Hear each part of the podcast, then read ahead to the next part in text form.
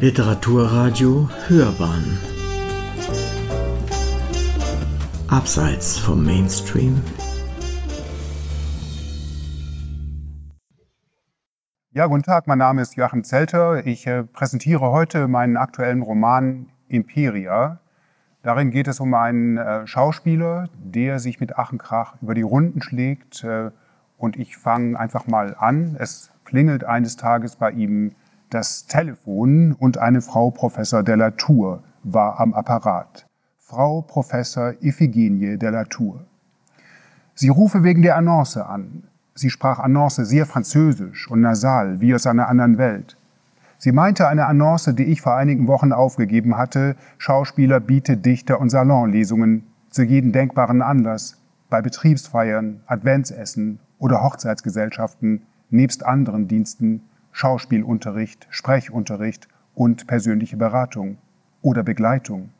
Ob nun Abendbegleitung, Urlaubsbegleitung oder Theaterbegleitung. Also eine Nebentätigkeit, so wie viele, eigentlich alle Schauspieler, die ich kenne, irgendwelche Nebentätigkeiten ausüben, wenn nicht im Film, dann im Hörspiel, wenn nicht im Hörspiel, dann im Mundart-Hörspiel, wenn nicht im Mundart-Hörspiel, dann in Werbespots oder als Stimme auf Bahnhöfen. Und wenn das alles nicht möglich ist, dann bieten sie auf Webseiten oder in kleinen Anzeigen ihre Dienste an. Schauspieler bietet. Er bietet Fremdsprachen, Englisch, Italienisch, Französisch oder Dialekte, Schwäbisch, Hessisch oder Sächsisch oder Sportarten, Fechten, Aikido, Stockkampf oder Instrumente, Gitarre, Flöte oder Dudelsack. Er bietet Tierstimmen, Jonglierdarbietungen und Zaubertricks. Er bietet Verständnis, Mitgefühl und Zeit. Er bietet und bietet. Er bietet sich selbst, er bietet die Welt, er bietet sein ganzes Leben. Ja, eine Bekannte habe ihr die Annonce zugetragen, so Frau Professor de la Tour. Äh, sie selbst lese ja keine Zeitung, jedenfalls nicht die hiesige Zeitung. Das sei ja keine Zeitung, sondern ein Blatt, ein Mitteilungsblatt, ein Witzblatt. Also, sind Sie wirklich Schauspieler? Äh, ja, natürlich. Und an welchem Theater beschäftigt? Als ich das Theater nannte, da klang das wie Keller, Regentonne, Westentasche, Hosenknopf, Hinterhof. Ob denn das überhaupt ein Theater sei? Ja, ja, natürlich, es ist ein Theater. Ob dort tatsächlich Schauspieler tätig seien, berufsmäßige Schauspieler? Sie konnte das gar nicht glauben. Sie wollte erst einmal ein Vorabtreffen, um mich kennenzulernen wenn Ihnen das recht wäre. Sie nannte ein Kaffeehaus in der Nähe des Münsters. Ob mir das Haus geläufig sei? Äh, ja, ja, es war mir geläufig. Ja, dann bitte morgen um 15 Uhr. Äh, ich fragte noch, wie ich Sie erkennen könnte. Wie bitte? Äh, ja, wie erkenne ich Sie eigentlich? Mich erkennen? Die Frage schien verfehlt. Wer sie sehe, der erkenne sie oder lerne sie kennen. So oder so ähnlich war ihre Antwort mit einem Unterton des Beleidigtseins, dass ich überhaupt eine solche Frage stelle, wie oder woran man sie erkennen könne. Und in der Tat, als ich das Café betrat, erkannte ich sie auf den ersten Blick, so wie ich noch nie einen Menschen erkannt hatte. Eine ältere, bis zum äußersten geschminkte Dame erwartete mich. Sie saß an einem Ecktisch wie von der Bühne saß sie dort mit einer riesigen Torte, Münstertorte und mit ausholten Gesten. Aber, aber da sind Sie ja! Und sie meinte mich. Mit ihrer ganzen Erscheinung, mit ihrem ganzen Wesen, sie meinte mich. Nicht zuletzt mit ihrer gewaltigen Brille. Sie steckte in ihrem Haar wie ein Diadem. Die Gläser, sie waren so groß wie die Bullaugen eines Schiffes. Sie rückte ihre Brille zurecht und schaute mich an. Sie lobte meinen Anzug. Das ist ja, ja, das ist ja ein sehr adretter Anzug. Das sei ja zumindest mal ein Anfang. Ja, ich hatte mir diesen Anzug aus dem Fundus des Theaters geliehen, einen Anzug, den ich in einer englischen Komödie getragen hatte. Sie sind ja tatsächlich parkettfähig. Ich sollte mich setzen. Und welche Schauspielschule? Wie bitte? Welche Schauspielschule haben Sie besucht? Sie hatte noch nie von dieser Schule gehört. An welchen Bühnen waren Sie bislang engagiert? Sie hatte noch nie von diesen Bühnen gehört. Sie stellte weitere Fragen. Wie alt, wo geboren, wo aufgewachsen, seit wann in Konstanz, wo in Konstanz, wo sonst, wenn nicht gerade in Konstanz, welche Preise, welche Rollen. Nein, sie interessierte sich nur für Hauptrollen, nicht für Nebenrollen. Ich listete einige dieser Hauptrollen auf, zum Beispiel äh, Algernon Moncrief in Oscar Wilde's The Importance of Being Earnest oder Estragon in Beckett's Warten auf Godot oder Oder auch Richard II. in Shakespeares Richard II. Richard II.? Ja. Tatsächlich? Äh, ja. Hier in Konstanz? Als würde sie mir diese Rolle kaum glauben. Richard II. in Konstanz. Ob ich denn noch andere Shakespeare-Rollen gespielt hätte? Äh, ja. Und wen? Ja, zum Beispiel Edmund in König Lear. Edmund in König Lear, ja. Sie schien angetan. Edmund in König Lear. Endlich mal ein geistreicher Bösewicht. Sind Sie denn ein Bösewicht? Nein. Nein? Nein. Verheiratet? Äh, nein. Sprechen Sie Dialekt? Äh, ja, Schwäbisch und Hessisch. Um Gottes Willen, sie wollte alles nur kein Dialekt. Auch nicht bayerisch, alemannisch oder badisch. Äh, ich versicherte ihr, diese Dialektarten äh, nicht zu sprechen. Rauchen Sie? Äh, nein. Berühmte Vorfahren? Äh, nein. All, ja? Ja gut, allenfalls mein, mein Urgroßonkel. Und wer war das? Hans Geiger, der Physiker. Ob er denn irgendwas erfunden habe? Ja, den Geigerzähler. Geigerzähler? Sie schien zufrieden damit. Da sei ja schon mal etwas, zumindest ein Anfang. Iphigenie. Wie bitte? Äh, ich heiße Iphigenie, wie Goethes Iphigenie. Sie reichte eine Reklamausgabe von Goethe Schauspiel. Ich sollte einige Zeilen vorlesen. Äh, ja, das sei ja zufriedenstellend, sagte sie, nachdem ich einige Zeilen gelesen hatte. Eine leichte Essschwäche, aber ansonsten, ja, sehr zufriedenstellend. Dann sollte ich Rilke rezitieren. Rilke sei ihr sehr wichtig, äußerst wichtig, wie auch Friedrich Nietzsche, aus dessen Zarathustra ich einige Zeilen vortragen sollte. Immer noch eine leichte Essschwäche, aber darüber hinaus, ja, zufriedenstellend. Sie gab mir ihre Hand, weniger zu einem Händedruck als zu einer Art Handkuss. An jeden ihrer Finger steckten zahllose Ringe. Ja, dass wir uns ja vielleicht tatsächlich kennenlernen sollten. Ich schluckte. Oder sind Sie etwa anderer Ansicht? Nein, nein. Wie bitte? Äh, nein, nein, ich war, äh, ich war nicht anderer Ansicht, sondern ganz und gar Ihrer Ansicht, dass wir uns durchaus kennenlernen sollten, wenn sie das tatsächlich wünschte. Ich wünsche es. Sie reichte ihre Karte Professor Dr. Iphigenie Augustine de la Tour, Universität Konstanz, darunter eine Auflistung zahlreicher Fach- und Tätigkeitsbereiche.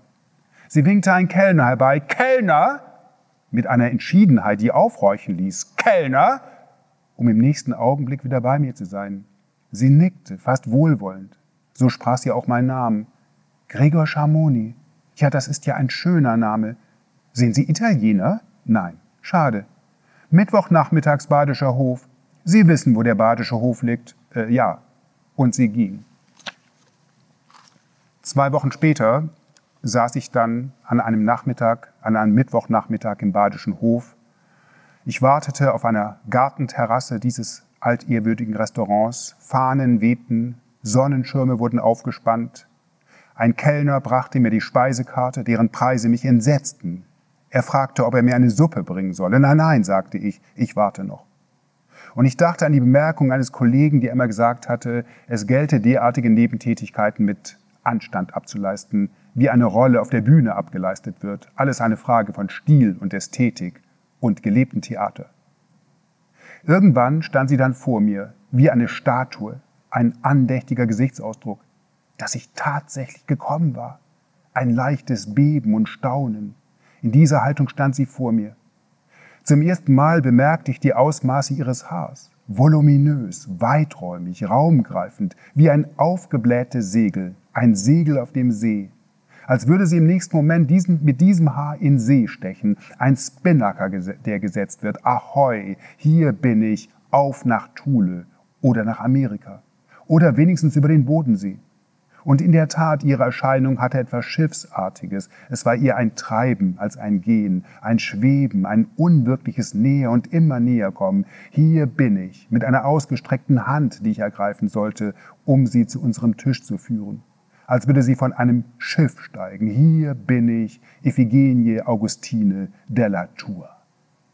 Sie entschuldigte sich, Termine, Ampeln und immer weitere Termine, die Mühlen der Universität mit ihrem ständigen Gebaren und Gefolge. Wie lange ich denn schon hier sei? Ja, seit einer Stunde. Eine Stunde? Hm, für sie gar nicht der Rede wert. Wie ich gekommen sei? Äh, ja, zu Fuß. Zu Fuß? Für sie war das ein Wahnsinn, eine, eine Überanstrengung, eine Verausgabung und eine Verschleuderung meiner Kräfte, als wäre ich kaum in der Lage, einige Schritte zu Fuß zu gehen. Ich bräuchte auf der Stelle ein Getränk. Sie winkte nach dem Kellner. ein Getränk, rief nach der Speisekarte, um sich zu fächern. Das ist ja eine wahnsinnige Hitze heute und rief wieder den Kellner. Äh, Jonathan, auf mich deutend, er hat Durst. Äh, jawohl, Frau Professor, er ist den ganzen Weg gelaufen und er hat Durst. Bitte Wein. Um ihn zugleich zu maßregeln, aber doch kein Bodensee-Wein, sondern richtigen Wein, also bitte zwei Beaujolais. Und als wollte sie mich erklären, fügte sie hinzu, er ist Schauspieler, Gregor Schamoni. Sie kennen Gregor Schamoni nicht? Nein, er kannte mich nicht. Ja, das sollten Sie aber. Er nickte. Richard-Darsteller, Rilke-Rezitator. Sehen Sie ihn sich doch nur an. Also bitte zwei Beaujolais. Und Kuchen, Baumkuchen, Bündnerfleisch und Gurken. Äh, sehr wohl, Frau, Frau Professor de la Tour. Ob man vielleicht den Schirm anders stellen könnte, um den Bodensee besser zu sehen. Er sieht ja den Bodensee gar nicht vor lauter Schirm. Wenn Sie das bitte veranlassen würden. Äh, ja, sehr wohl. Er rückte den Schirm zurecht. Danke, danke, das ist schon viel besser. Jetzt ist es ein passabler Blick. Wir blickten auf den Bodensee und auf die Berge. Später blickte sie auf mich, während ich immer noch versuchte, auf den See zu blicken und auf die Berge, als hätte ich noch nie in meinem Leben einen See oder Berge gesehen. Der Abend hatte noch gar nicht wirklich begonnen und ich spürte bereits die Wirkung des Weines, während sie einen Beistelltisch bringen ließ, da sie mir einiges zeigen wolle. Ich möchte Ihnen unbedingt etwas zeigen. Zum Beispiel einige handgeschriebene Briefe. Sehen Sie nur, damit ich einen besseren Eindruck bekomme, mit wem ich es überhaupt zu tun habe. Hier, erkennen Sie diese Handschrift? Äh, nein, leider nein. Sie zeigte mir weitere Briefe, Briefe eminenter Künstler und Schauspieler, die er früher mal geschrieben hatten. Hier, sehen Sie doch nur. Ich sah, ja, hier, Gründgens und Minetti und andere Namen. Was sagen Sie dazu? Äh, ja, ja, in der Tat beeindruckende Namen. Der Kellner kam mit dem Beistelltisch, auf den sie nun all die Zettel und Blätter ausbreitete. Zum Beispiel, ja, zum Beispiel eine, eine Notiz von Truffaut. Oder, oder ein kurzer Brief von Willy Brandt, in dem Willy Brandt bedauert, zu einem Abendessen nicht kommen zu können. Sehen Sie nur, wie er bedauert und in welcher Schrift er bedauert. Oder, oder ein kaum zu entziffernder Brief von Martin Heidegger, den sie nicht lesen konnte. Können Sie das lesen? Nein. Wie ein vernünftiger Mensch das nur lesen könne, wie man in einer solchen Schrift überhaupt philosophieren könne. Warum zeigen Sie mir das alles? Wie bitte? Warum zeigen Sie mir das alles? Hätte ich Sie gerne gefragt. Doch ich fragte nicht. Und das war ein Fehler. Ein großer Fehler. Schauspieler bietet Begleitung oder Sprechunterricht, all das versank bereits nach wenigen Minuten in einem Wust von Namen und Zetteln und immer neuen Unterbrechungen. Sie fühlte sich geblendet. Wie bitte? Ich fühle mich geblendet. Ja, von wem denn? Von der Sonne. Jonathan, die Sonne. Wir fühlen uns geblendet. Sie wollte einen anderen, einen neuen, schattigeren Tisch in der Nähe eines Fliederbusches, den er bereit machen sollte. Sie erhob sich mit der Anweisung, bitte alle Zettel und, und Blätter alle zusammenzupacken. Der Kellner kam mit einem Tablett und sammelte die Unterlagen ein. Und so begann ein groß angelegter Umzug, ein Hin und Her, ein neuer Beistelltisch, der gebracht wurde, Gesteck und Blätter, die uns nachgetragen wurden, der Beaujolais, das Bündner Fleisch, die Gurken und all die Briefe und Blätter. Wir setzten uns an den neuen Tisch. Sie nannte ihn Fliederbuschtisch. Während der Kellner Gläser und Teller zurechtrückte, schaute sie mich zum ersten Mal wirklich an. Aber, aber ich sei ja viel zu dünn. Für meine Körpergröße und für mein Alter viel zu dünn. Man sollte das beobachten, wie dünn ich sei. Äh, vielleicht eine Überfunktion der Schilddrüse, doch dies nur ganz nebenbei. Sie breitete einen weiteren Stapel Blätter aus, die ich mir mal anschauen sollte, als, als wäre ich eine Art Sachverständiger oder Notar. Hier, wie finden Sie denn das?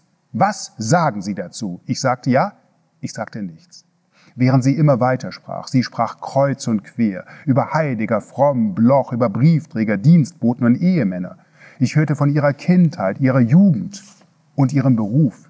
Ich hörte von zahlreichen Menschen, die sie kennengelernt hatte und die sie immer noch kannte. Ich hörte von all den Berühmtheiten, mit denen sie hier an diesem Tisch gesessen und gegessen hatte. Ich hörte und hörte. Ich hörte von ihrem Entschluss, dass sie demnächst mit ihren Memoiren beginnen werde. Sie seien ja längst überfällig und sie glaubte mich dafür nun zuständig, als eine Art Berater oder Sekretär oder was auch immer. Sie werde noch diesen Sommer mit dem Schreiben beginnen. Ach, schon diesen Sommer, sagte ich, um irgendetwas zu sagen. Ach, schon diesen Sommer. Echos meiner eigenen Sätze, die ich ja nachsprach, oft mit dem Wort ach, eine Mischung aus Ratlosigkeit und Blutleere. Ach, schon diesen Sommer. Ja, aber natürlich schon diesen Sommer, sagte sie, das Wort natürlich heftig betont, als wäre ich völlig ahnungslos und zugleich längst eingeweiht. Ja, aber natürlich schon diesen Sommer. Sie zeigte mir ihre Anmerkungen und Notizen und auch ein vorläufiges Inhaltsverzeichnis. Was sagen Sie denn dazu? Zu dem Inhaltsverzeichnis, zu den Kapitelüberschriften hier. Viktor oder die Entscheidung? Was sagen Sie dazu? Oder zu einer handgeschriebenen Notiz von Erich Fromm? Zu dem Schriftbild? Oder zu den Stichworten ihrer Jugend, eine ganz außergewöhnliche Jugend. Der Kellner musste kommen und einzelne Blätter wieder einsammeln. Der Wind hatte sie über die Terrasse geweht. Äh, danke, Jonathan. Und ich fragte mich, während sie mir immer weitere Blätter zeigte, warum sie mir das alles zeigen wollte. Was habe ich damit überhaupt zu tun?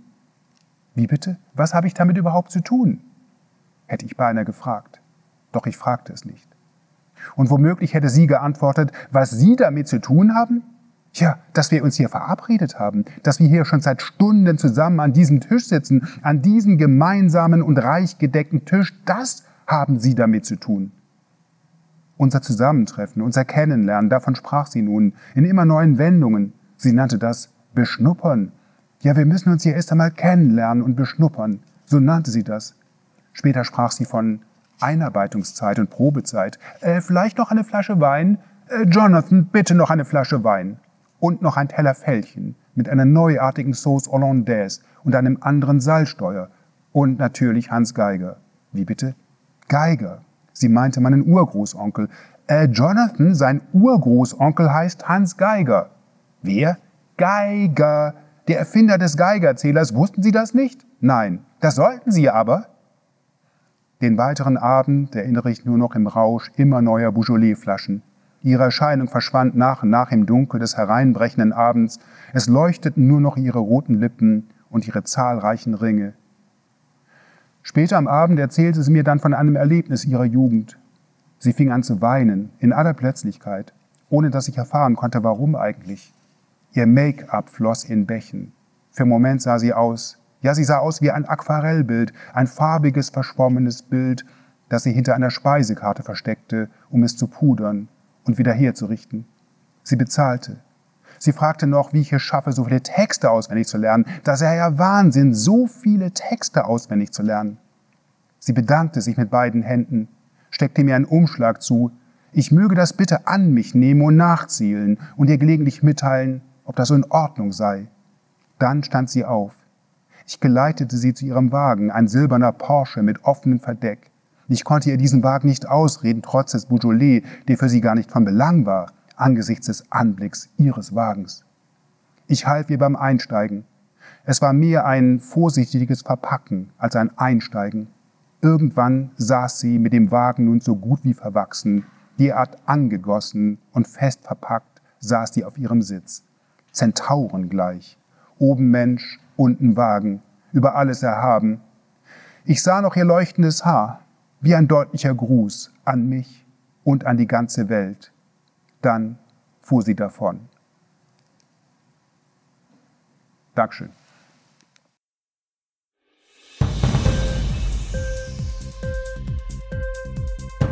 Hat dir die Sendung gefallen?